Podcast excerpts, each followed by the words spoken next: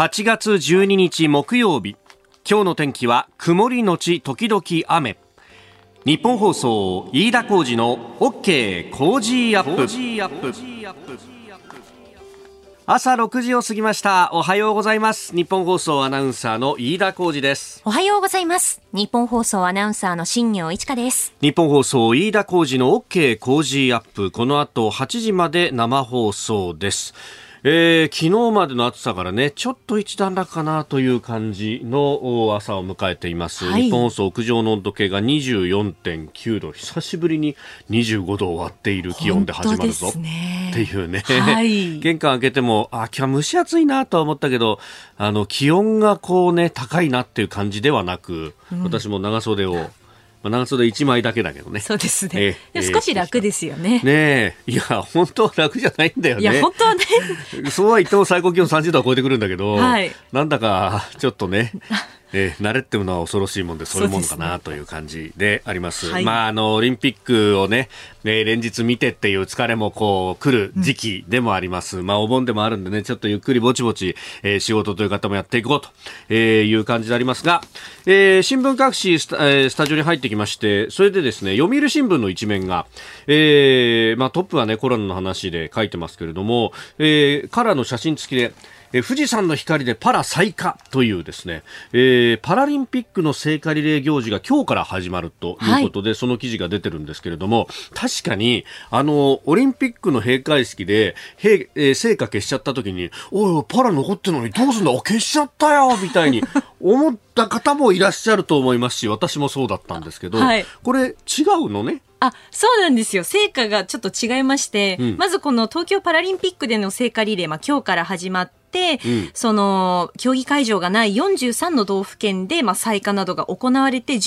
日からは競技会場がある4つの都県で、えー、採火ですとかリレーが行われて最終的に20日の夜に東京で、こう各地の炎が集まる集火式というのが開催されるという流れなんですけれど。集火式集まる日の式典、はい、があるんですけど、うんうんうん、まあ、そのいわゆる日本各地で火が取られるわけではあるんですが、うんはいはい、発祥の地からも火が届くんですよ。それギリシャとはまた違うんだ。違います。違う。そのパラリンピックの発祥の地の炎になるんですけど、うんうん、どこかわかりますか？はい、パラリンピック発祥の地？発祥の地。えー、でもさ、パラリンピックってさ、その、あの、競技体としてやったのって、あの、1964年の東京なんだというような話を聞いたこともあるんですが、もっともっと前に発祥の地があるって、はい、発祥の地があるんですよ。ほうほうほう。その場所がですね、はい、イギリスの、うんストークマンデビル病院というところなんですけれども、ここで、あの、1948年に開催したその病院内でのアー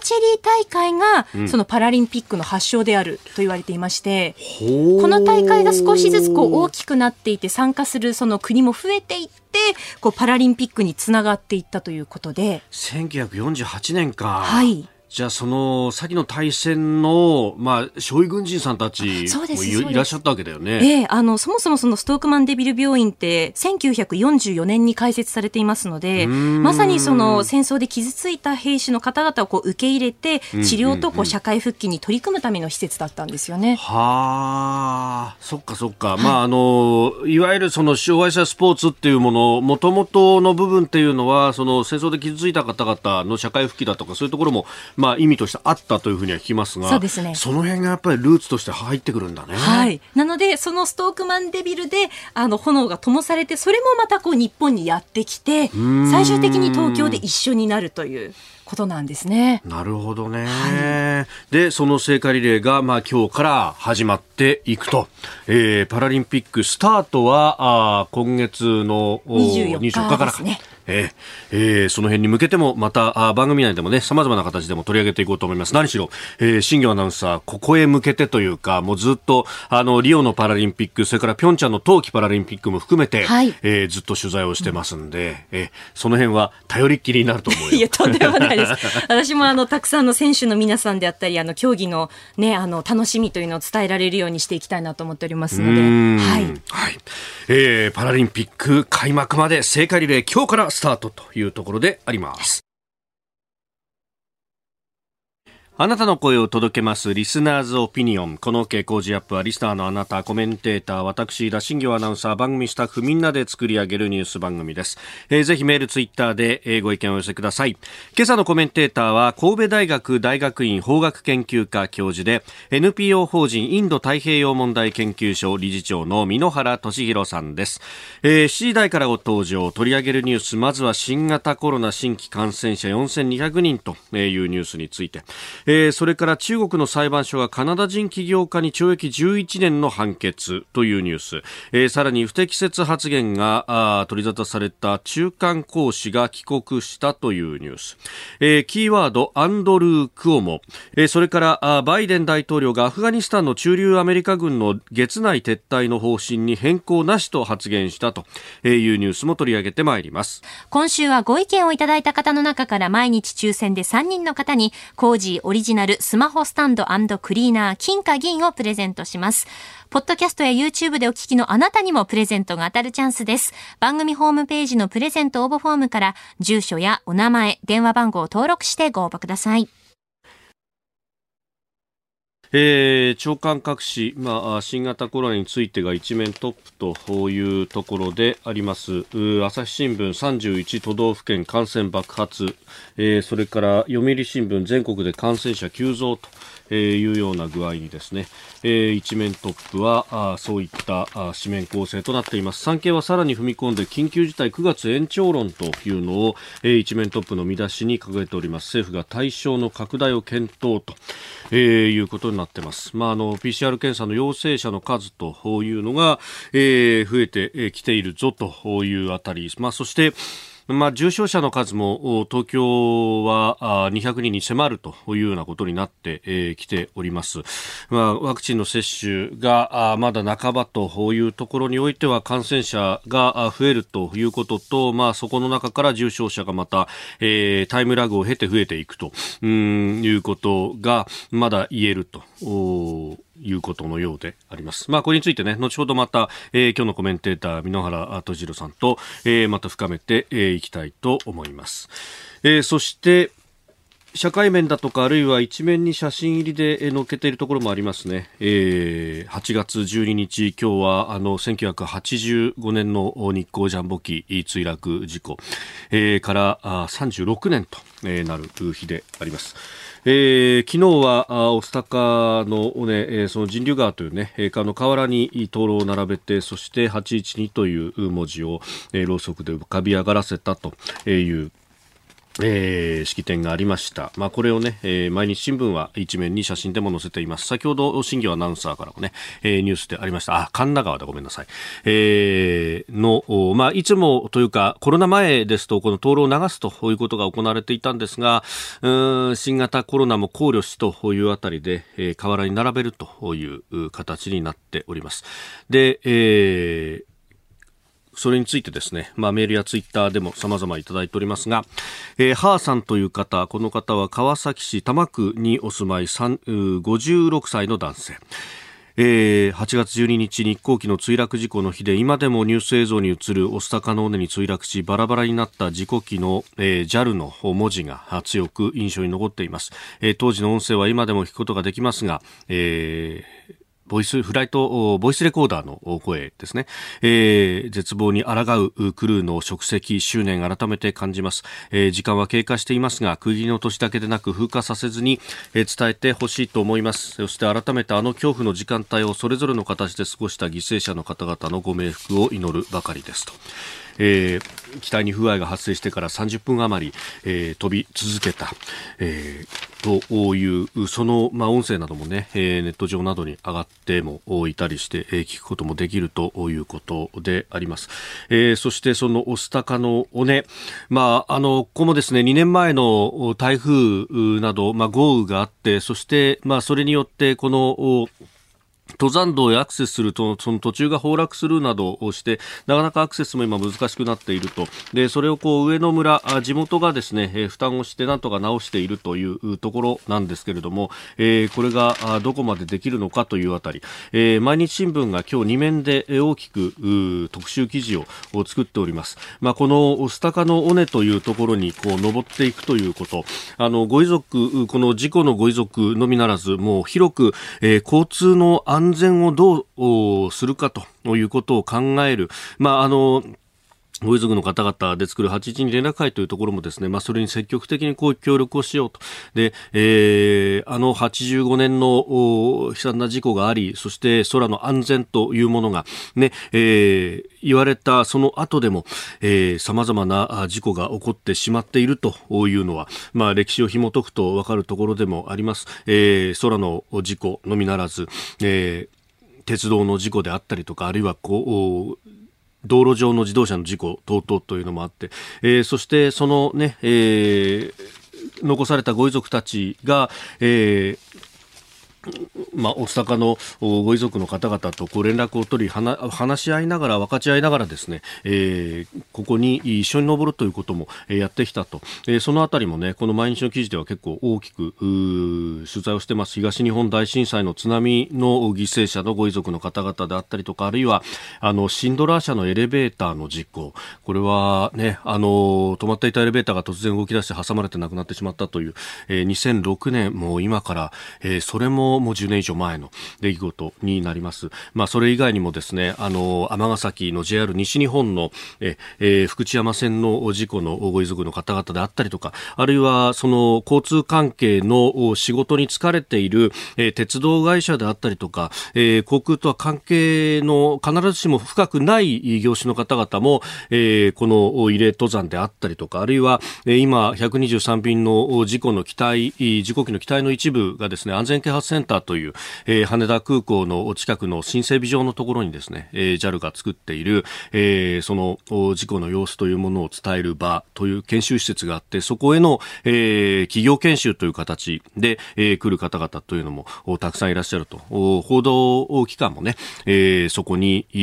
取材や、あるいは研修で行くというようなこともやっております。私も何度か、えー、取材で訪れましたし、また、オスタカの登山というものもいたしましたけれども、えー、まあ、こういうのを維持するにもお金がかかると、で、そこで他方ですね、そのこの新型コロナの話もあって、えー、経営というものがあ圧迫されてきているということもあります。先日、4、6月期の、JAL の第一四半期の決算というものがありましたが、えー、赤字の幅というのは縮小したものの、純損失579億円であったということが報じられています。ただし、あのー安全というものは何にも変え難いと安全第一という言葉がありますけれども、あの、そこの部分をですね、きちっと担保するのはもちろんなんですけれども、あの、経営的にこう厳しくなった時に、ここのコストを減らすということは絶対にあってはならないことだし、えー、そのために、まあ、公としてどう協力ができるのかというあたりもですね、えー、含めて、まあ、今後、鉄道や航空というこの交通インフラをどう維持していくのかっていうのは社会全体として考えなければいけないことだろうと思います。えー、そしてこの記憶というものをどうつないでいくかというところ、あの、マッハの恐怖という本を書いた柳田邦夫さんが、この毎日の記事でインタビューに答えてますが、安全意識は頭で理解するものではなく、腹渡で学ぶもの。そのためには現場に足を運ぶことや遺品などの現物を見ることが重要になる。オスタカノーネは永遠のシンボルとして長く保存すべきだと、えー、いうふうに、えーこう取材に答えていらっしゃいますが、あの、まさにその通りだろうと思います。えー、遺品の数々であったり、あるいは、御巣鷹山では36年経った今でも、えー、その機体の一部のネジであったりとか、えー、そういったものがこう、雨などでね、えー、地表がこう露出してくるとそれと合わせて出てきたりなんかするんだということが言われていて、まあそういうのをこう集めて、えー、保存しておくということも実はあの安全啓発センターの片隅ではやっているということも取材で聞きました。えー、そういった、うん交通の安全というものを広く考える日、今日はそういう日なんだろうと思います。以上、ここが気になるでした。さあこの時間からコメンテーターの方々ご登場いただきます。今朝は神戸大学大学院法学研究科教授で NPO 法人インド太平洋問題研究所理事長の箕原敏弘さんです。おはようございます。おはようございます。よろしくお願いします。よろしくお願いします。しております。そうですね。久しぶりですね。皆さんあのオリンピックね、えー、先週末で終わっちゃいましたけどもどうですか？ご覧になってました？オリンピックねあのー、選手が一生懸命頑張って、えー、素晴らしかったですね、うん、とりわけ印象に残るのはあれですよねまずはあのスケボーとかサーフィンとか、はい、え若い人たち中心とした、うん、えー、新たな新しい種目が加わったこともありますしあとは何ですかね、あの性的マイノリティっていうんですか、そういった方々がですね、はい、たくさん、えー、活躍して頑張ったということは、すごく私の中では強い印象残りましたね。えー、今日も8時までお付き合いいただきます。よろしくお願いいたします。お願いします。ここでポッドキャスト YouTube でお聞きのあなたにお知らせです。ラジオ局日本放送飯田浩司の OK コージーアップ週末増刊号を毎週土曜日の午後に配信しています。1週間のニュースの振り返りそしてこれからのニュースの予定さらにトレーダーで株ブロガーのひなさんが今週の株式市場のまとめと来週の見通しについてお送りしています。後半には Cozy up コメンテーターがゲストと対談するコーナー。今月はジャーナリストの佐々木俊尚さん。麗澤大学特任教授で AI ビジネス研究センター長の清水千弘さんと対談をします。今週はコロナ禍と新しい働き方をテーマにお送りします。週末もぜひチェックしてください。8月12日木曜日時刻は朝7時を過ぎました。改めましておはようございます。日本放送アナウンサーの飯田浩二です。おはようございます日本放送アナウンサーの新業一華です。あなたと一緒にニュースを考える飯田浩二の OK 工事アップ。7時台もコメンテーターの方々とニュースを掘り下げてまいります、えー、今朝は神戸大学大学院法学研究科教授 NPO 法人インド太平洋問題研究所理事長の箕原俊弘さんです。改めましておはようございます。おはようございます。よろしくお願いします。えー、箕原さんには番組エンディングまでお付き合いいただきます。では、えー、最初のニュースはこちらです東京都新型コロナの新規感染者4200人。重症者は過去最多更新の197人。昨日全国で確認された新型コロナの新規感染者 PCR 陽性者は1万5800人を超えまして1日あたり過去最多となりました。また東京都内では昨日新たに4200人の感染が確認されています。それから昨日時点の重症者の数197人となりまして前の日に続き過去最多を更新しました。えー、4200人の内訳を見ますと20代から30代2129人というふうになっております。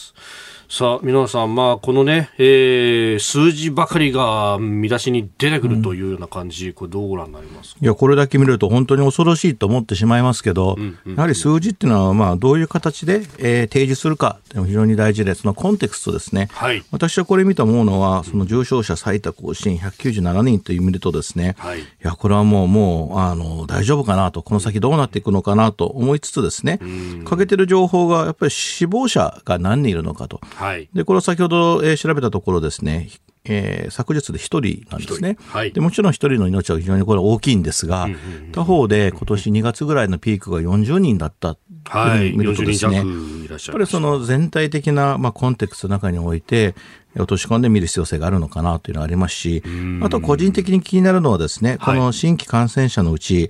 例えばワクチン2回打った人はどれぐらいいるのかとい。うのも知りたいですね。私自身もワクチン2回打ってますが、あのやはりこの数字を、下げていくのにはですね、はい、まあ、あの今日の新聞の見出しにもありましたけど、うんうん、緊急事態宣言の延長ではなくて、はい、ワクチンをより早くということだと思うんですけどね。はい、確かにその、まあ、特に60代、65歳以上の、まあ、リスクが高いとされていた層が、はい、えー、今回の昨日の数字などでも60歳以上256人と全体の数の中から考えると、相当割合としては少ない。少ないですね。はい、まあ、このあたりの年代っていうのは、まあ、2回接種がほぼ7割方終わっているという世代にもなりますもんね。はいはいうんそう考えるとワクチンの効果っていうのは、まあ、結構ここも数字に表れてきてますよね。いや、本当にそうで、お,、まあ、おそらくそうですね、あの、かかったとしても重症化しないというのは、これ大きなことですので、そのあたりをですね、急いでほしいですね。あの、オリンピック、まあ、パラリンピックって続きますけど、はい、あの、このワクチン接種でもですね、日本政府に金メダルあげたいなと思ってますので、あの、頑張ってほしいなと。ね、はい。まあ、このスピね、始まったその遅れっていうものそしてそれを取り返すのにどこまでスピードを上げられるかっていう、はい、まあ、この辺にかかってくるところですかね。いや、そうそうだと思います。で、まあ、どうしても我々、まあ、オリンピック終わった後にはですね、はい、このまたこの新型コロナにあどうしてもフォーカスしてしまいがちなんですけど、他方で私が心配しているのはですね、日本経済の影響どうなのかなと。はいあの、国の借金がどんどんどんどん膨らんでるっていうニュースもこの間ありましたし、実態そのあたりどうなってるんですかね？緊急事態をするとですね、おそらくこれ経済に対する影響もこれ無視できないと思いますので、このあたりのバランスじゃないのかなと思うんですけど。うん、確かに、本当、まあ、あの、緊急事態出ますとかそういう時っていうのは、うん、結構飲食店にこう中継に行ったりなんかして、こんなに困ってますっていうのをこうフォーカスし、はいはい。うん、で、他方でこう今みたいに緊急事態が出続けてる中で感染者数が増えてくるとそこばかりがフォーカスされると。本来はまあトレードオフというかバランスを見なきゃいけないバランス何事もバランスが大事じゃないですかね。これっていうのはやっぱ報じ方の違いみたいなものっていうのはあったりしますかね？欧米と日本でとあのこの間そのオリンピックの次は、えーと、パリじゃないですか、はい、あの、はい、ビデオ見てたらですね、うんうんうん、結構マスクしない人が多くいてですね。閉会式のね映像なんか見ますと、はいで、まあ、アメリカの映像とか見てるとですね、はい、アメリカで今デルタ株大変なことになってるんですけど、うんうん、もうマスクしないよっていう人も結構いますし、やっぱりもう平常へ戻りたいっていうこの気持ちっていうのは私はね、まあ、理解できる部分もあってですね、あの真夏にマスクっていうのはなかなか大変じゃないですか。まあ普通にしんどいですよね。はい、昨日なんか36度7度まで行くともう。いやもう取りたくなりますよね。はい。そうですよね。まあその辺こうキーとしてワクチンっていうものがあるはずなんですけれども、はいはい、まあそこはまたねあのー、なかなかこうまあ広がっていってるとは思いますけれども、はい。まあ一つにはやはりオリンピックがありましたので、はい、オリンピックの中において自粛気分っていうのはなかなか湧いてきますせんよね。しかもまあ日本がかなり検討しましたし、金メダルを多く取ってる中において、やっぱり普通になっていってるんだという気持ちになっていくんじゃないですかね。うそうした意味において、やっぱオリンピックのリンクはあるんじゃないのかなと私は思ってますけど。えー、まずは新型コロナについてでありました。おはようニュースネットワーク。東京有楽町日本放送キーステーションに全国のラジオ局21局を結んでお届けいたします。おはようございます。日本放送アナウンサーの飯田浩二です。今朝のコメンテーターは神戸大学大学院法学研究科教授で NPO 法人インド太平洋問題研究所理事長の箕原俊弘さんです。では取り上げるニュースはこちらです。中国の裁判所カナダ人起業家に懲役11年の判決。中国の遼寧省丹東市の地方裁判所は昨日国家機密を探った罪などで起訴されたカナダ人起業家マイケル・スパバ氏の公判を開き懲役11年5万元日本円にしておよそ85万円没収の判決を言い渡しました。えー、中国は同じ期カナダ外務省を休職中のマイケル・コブリグ氏も拘束しておりまして、えーまあ、この辺りがファーウェイの副会長カナダで、えー、拘束されてますがこれとの兼ね合いというものが指摘されております、えー、皆さんどうご覧になりますか？いや、これ、あのー、あれですね、えっと、連日続いてますね、その前は、えっと、死刑判決を受けたっていうのはそうですね、このマイケル・コブリングコブリング。えっと、はい、で、このスパバ以外にですね、うんうん、確かもう一人いるはずで、計3人のカナダ人が拘束されてるっていうのは、はい、まあ、私はですね、やはりこれはファーウェイのモーバン州との取引なのかなと、あの人質じゃないのかなと考えてますね。で、まあ、えっ、と、トルドーさんはですね、はい、えー、おそらくアメリカに、はい、首相をですね、はい、アメリカに、えー、頼ってですね、まあ、えー、どういう取引が可能かというとですね、やはりモーバン州を、はい、えー、まあ、アメリカ当局に引き渡さないと。中国へ、えー、彼女をですね、はい、送り返せば、えー、この3人はですね、無事帰ってくるんじゃないのかなと。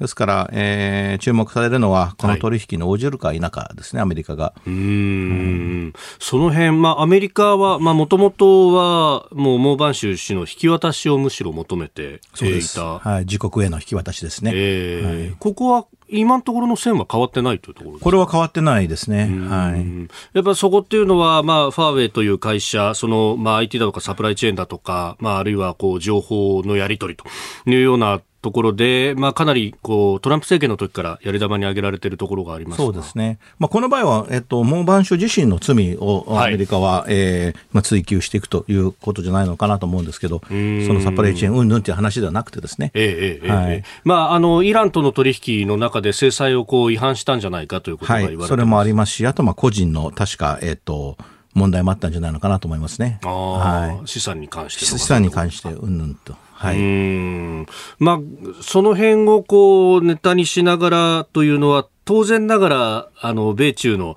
まあ、ある意味、こう、摩擦というか、角の付き合わせの中の一環でやっていくあの、基本的にその、まあ、あの、中国というのはですね、伝統的に、あの、あの、弱い国をですね、はい、標的にしていくというのがありますので、まあ、カナダもそうだし、はい、あと、えー、リトアニアとも最近いろいろとありますよね。はい、基本的に中国は相手を見てですね、はい、で、どういう態度に出るかと。ですから、まあ、カナダに対して圧力をかけるということは、これアメリカではありませんので、えー、えー、むしろアメリカに対して間接的に圧力をかけると。うん、これアメリカ人をこういう形で取って死刑にしちゃうとですね、はい、これアメリカの世論がまってバッと熱くなるので、まあ、ここは避けたいと。いう一つの中国の、まあ、戦術、タクティクスじゃないですかね、これは。あまあ、そのリトアニアの件というのも、まあ、直接的な引き金になったのが、あ台湾のこう代表部を、ね、まあ、リトアニアの首都に作る、はい、その名前が、台北という名前ではなく台湾という名前を使ったと い。うところを言われておりますけれども、この辺というのは、まあ、ある意味の方便みたいなもんですか？いや、あの、実際日本の方も、まあ、台湾代表部な、変わりましたよね、名前。で、まあ、実際台湾は、台湾だと思いますし、えー、台北といえば、あのね、えー、あの、あの街が台北であって、ね、はい。はい。なので全然問題ないと思うんですけど、やはり中国はそこはですね、あの、リトアニアが現状を変更しているということに対して起こってるんだって、まあ、名称っていうのは、要は言われた通り、方便でしかないと思いますね。うん。まあ、もともとリトアニアという、こう、国が、あ中国の人権状況に関して、まあ、かなり批判的でもあるとか、はいはい、外交官をこう、台湾に派遣してということも、こう、やったりなんかしてきた。こう、その意味で、結構、中国としては、まあ、頭にきてる部分はあったわけです、ね、それは当然ありますし、あと他のヨーロッパの国に対するメッセージでもありますね。こういったリトアニアみたいな行動をすれば、はい、こういう報復が待ってますよと。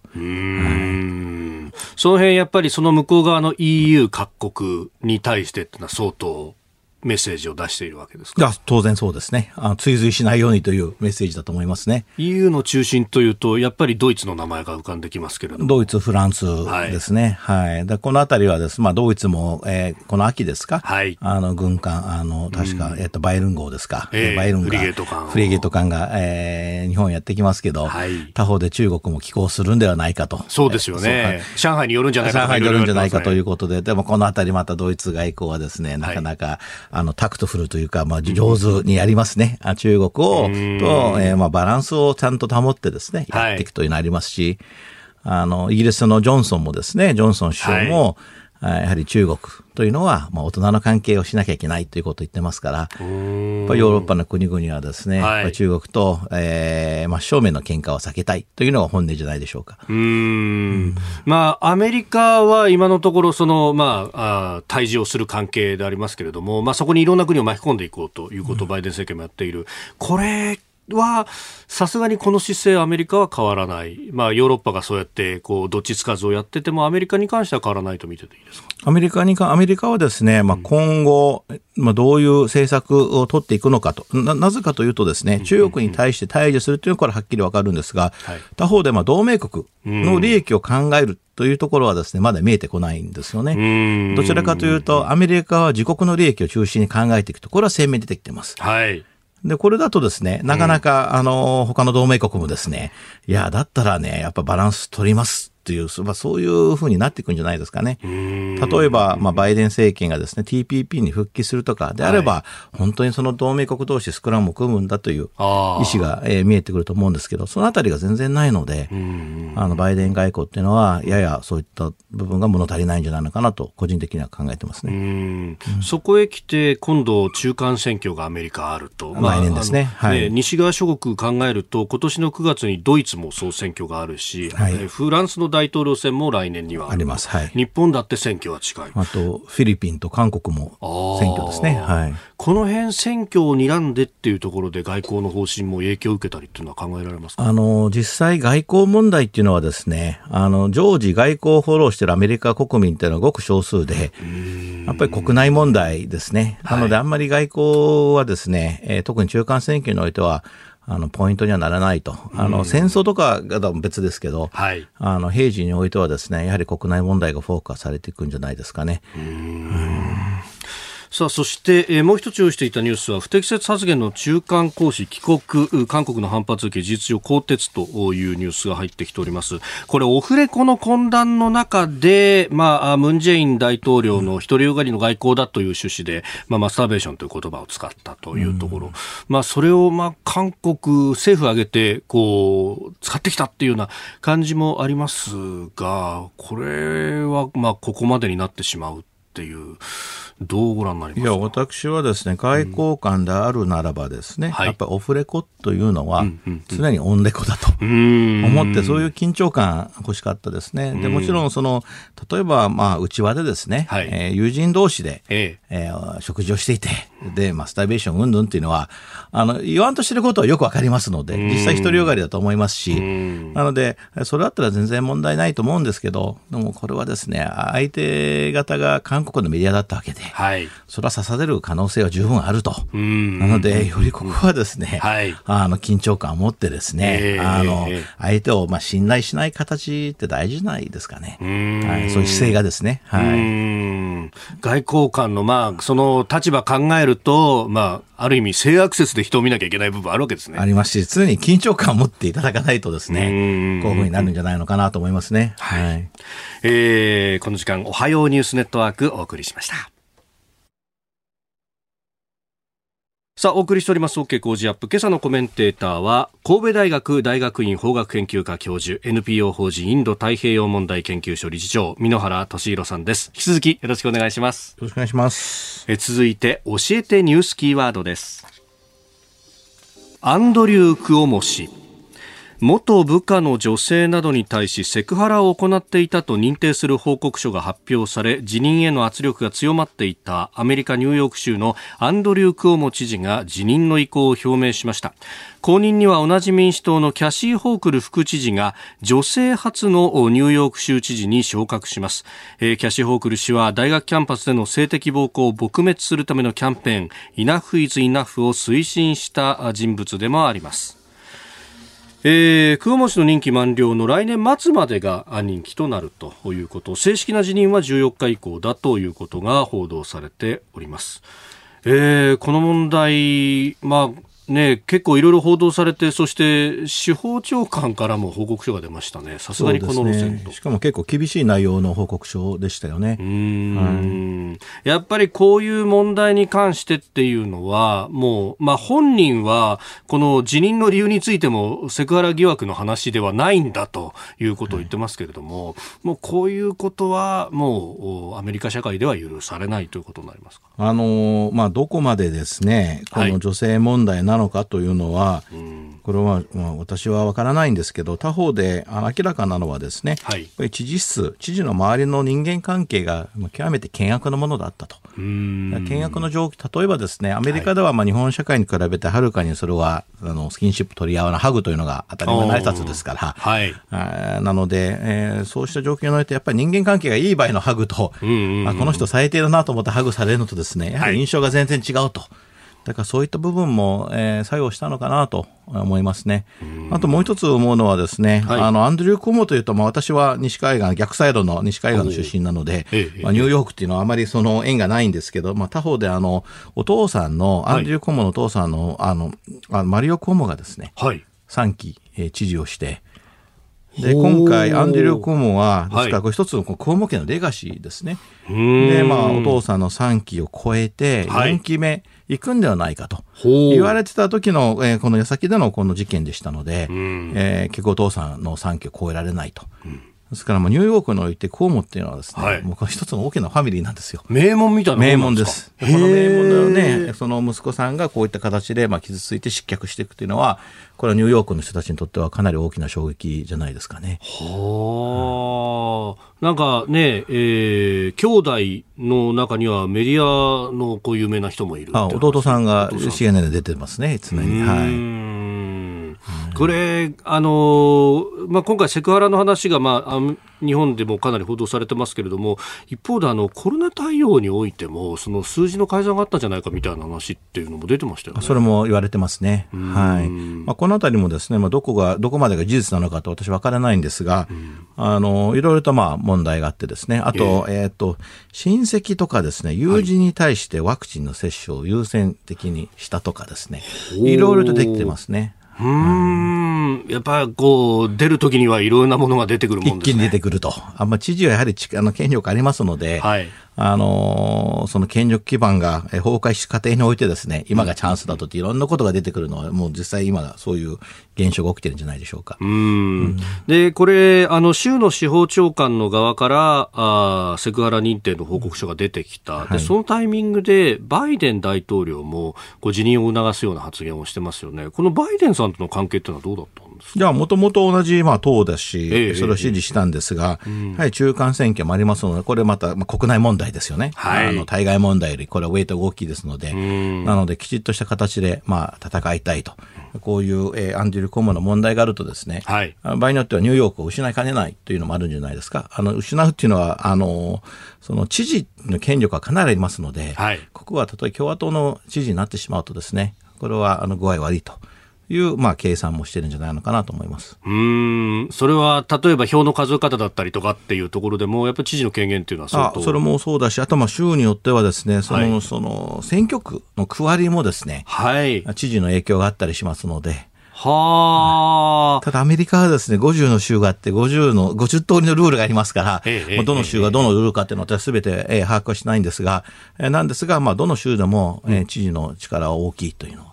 それはまあ事実です。はい、うんまあ、久保さんって、まあ、そのコロナ対応で結構名を上げた部分というものがあったというふうにも報じられていて、はいはい、その意味では、じゃあ大統領にもこう偽される場合もあったり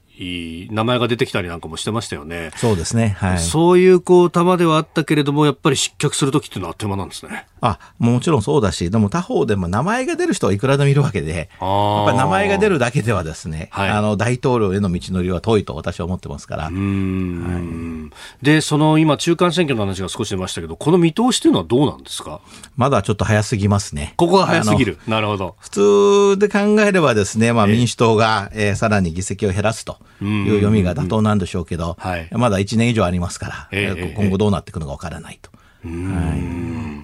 まあ、バイデン政権、えー、発足から半年余りが経過しております。その、まあ、外交等々についてというのは、また後ほど、えー、7時40分過ぎの、えー、スクープアップのゾーンで、えー、詳しく聞いていこうと思っております。えー、今日のキーワード、アンドリュー・クオモ氏でありました。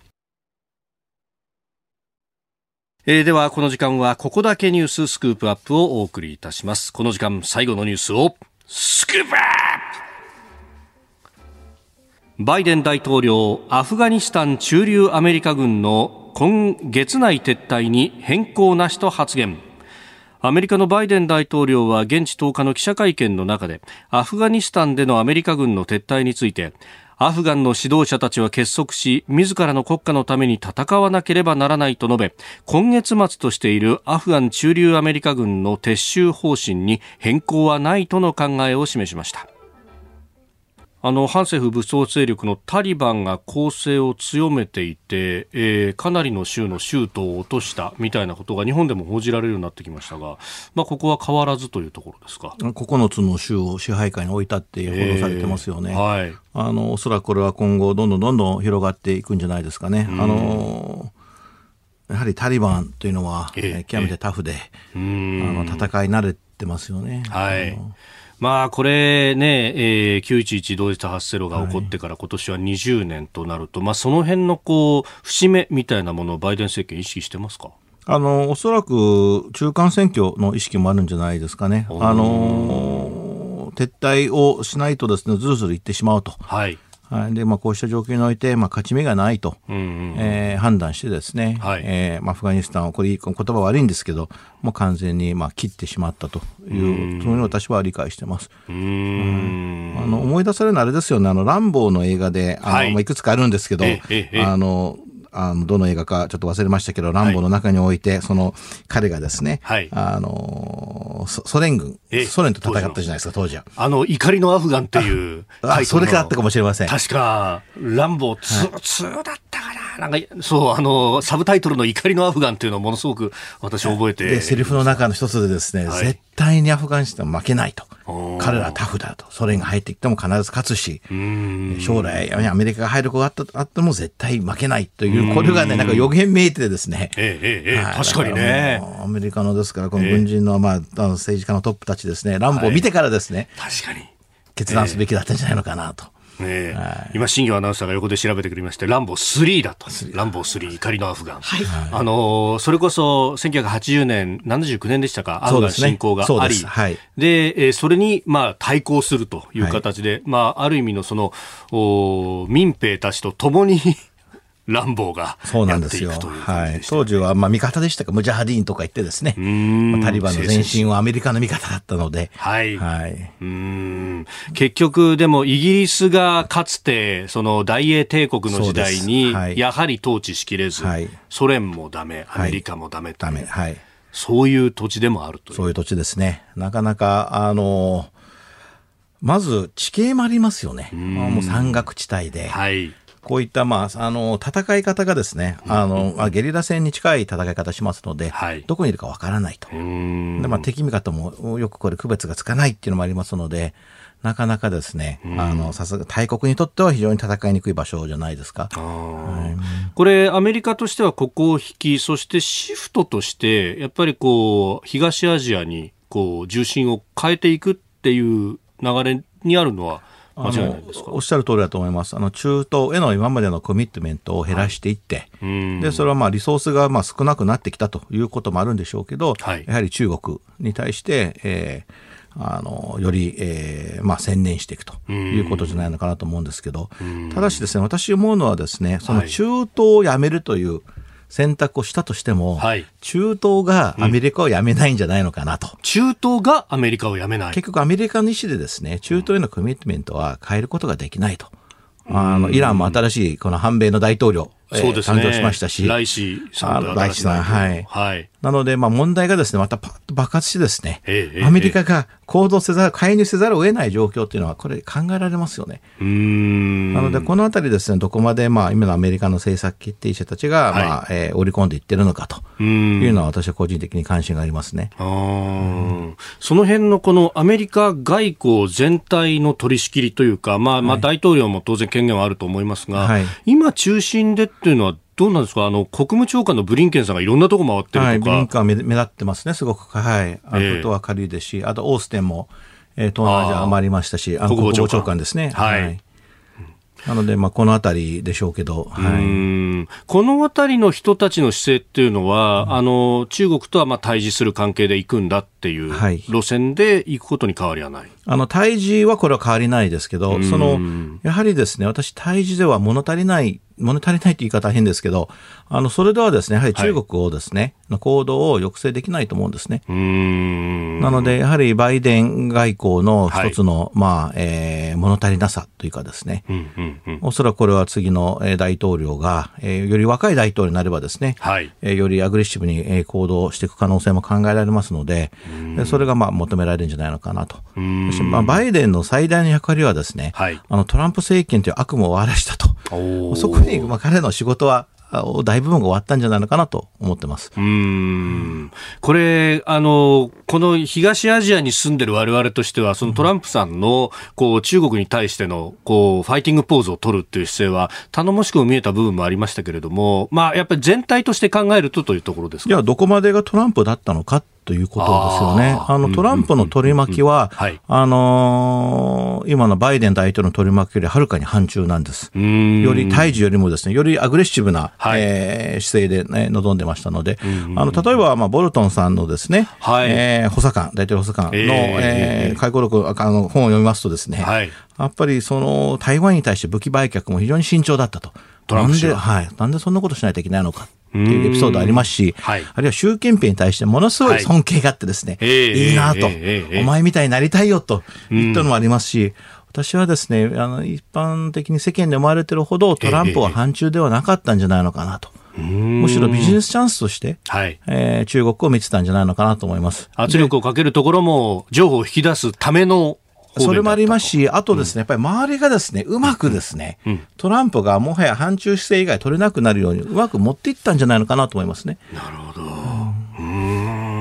で、えーまあ、基本的にその路線が今、バイデン政権でも引き継がれてい。るという、はい、そうですね。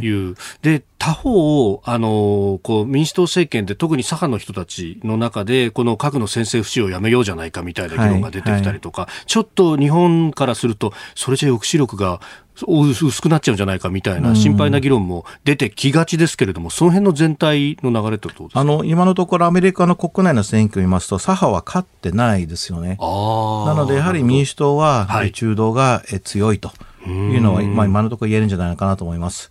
で、あの、左派はですね、左派でいろいろと問題点あるんですが、他方でまあ人権をですね、はい、非常に重視してますので、えー、中国といえばもうこれ人権問題、えー、多々あります。はい、ウイグルもありますし、えー、なので、このあたりですね、えー、左派であっても中国に対しては厳しい姿勢で臨むんじゃないのかなと。問題はですね、左派はあまりにもこの人権っていうのをですね、はい、えー、主張しますので、例えばベトナムのような、対中国においては非常に大事なパートナーの国なんですが、はい、えー、これまた自由がない国ですし、人権問題多々あります、えーえーはい。これを押していってしまうとですね、そうした、要は仲間にしたい国も離れていく可能性がありますので、非常に、えー、こうした人権を中心とした外交っていうのは慎重にしないといけないと思いますね。はい、なるほど。その辺をやっぱり日本としては、こう、ある意味、こう、地域分かってるから調整をしようっていうようなところになっていくわけですか、まあ、日本のスタンスとしては、米中の間にうまくやってる、経済的には中国ですしと。ただこれがですね、バイデン政権においてはそれは可能だと思うんですね。で今後この先はですね、どんどんどんどん難しくなっていくんじゃないかと思いますね。その大統領も極めて中国に対して強い態度で臨み、はい、取り巻きもですね、はい、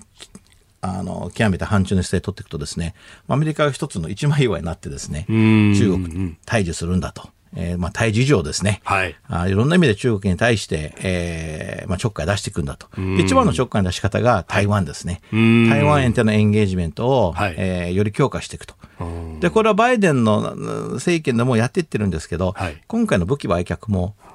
金額的に大したことないですよね。自走砲ね、はい、えー、何両か撃った運、はい、これではやはりあの全然バランスは変えませんので、おそらく将来の大統領はもっとしっかりとしたですね、兵器システムを、えー、大量にですね、台湾に、えー、売却すると、今度中国それに対して反発すると。で、そうした形でエスカレートしていくんじゃないのかなと。はいその姿勢っていうのは民主共はどちらも変わらない？どちらも変わらないですが、あのまあ、とにかくですね、今アメリカにおいて、はい、反中っていうのが、これ政治的に一番セーフな、あの、スタンスですので。ああ。なるほど。あの、論争も生まないし、党派対立もしないし、はい、内輪もめもしない。はいなんですが、やっぱり伝統的に共和党、まあまあ、でも伝統金と言っちゃいけないですね。あの、中国と歴史的な和解をしたのは、これ、ニクソンだし。ああ、共和党政権共和党政権ですから。なんですが、今の、国あの連邦議員を見ますと、はい、あの、中国高派っていうのは共和党の人が多いですね。ただ彼らは、まあ、あの、トランプにかなりなびいてますので、うんうんうん、このあたりアメリカの有権者がどどう判断していくかと。はい。はいえー、スクープアップ、まあ、アメリカの対中姿勢というところを中心にお話をいただきました。このコーナー含めて、ポッドキャスト、YouTube、ラジコ、タイムフリーでも配信していきます。番組ホームページご覧ください。今朝もポッドキャスト、YouTube でご愛聴いただきまして、ありがとうございました。飯田浩二の OK コージーアップ東京有楽町ニッポン放送で月曜日から金曜日朝6時から8時まで生放送でお送りしています。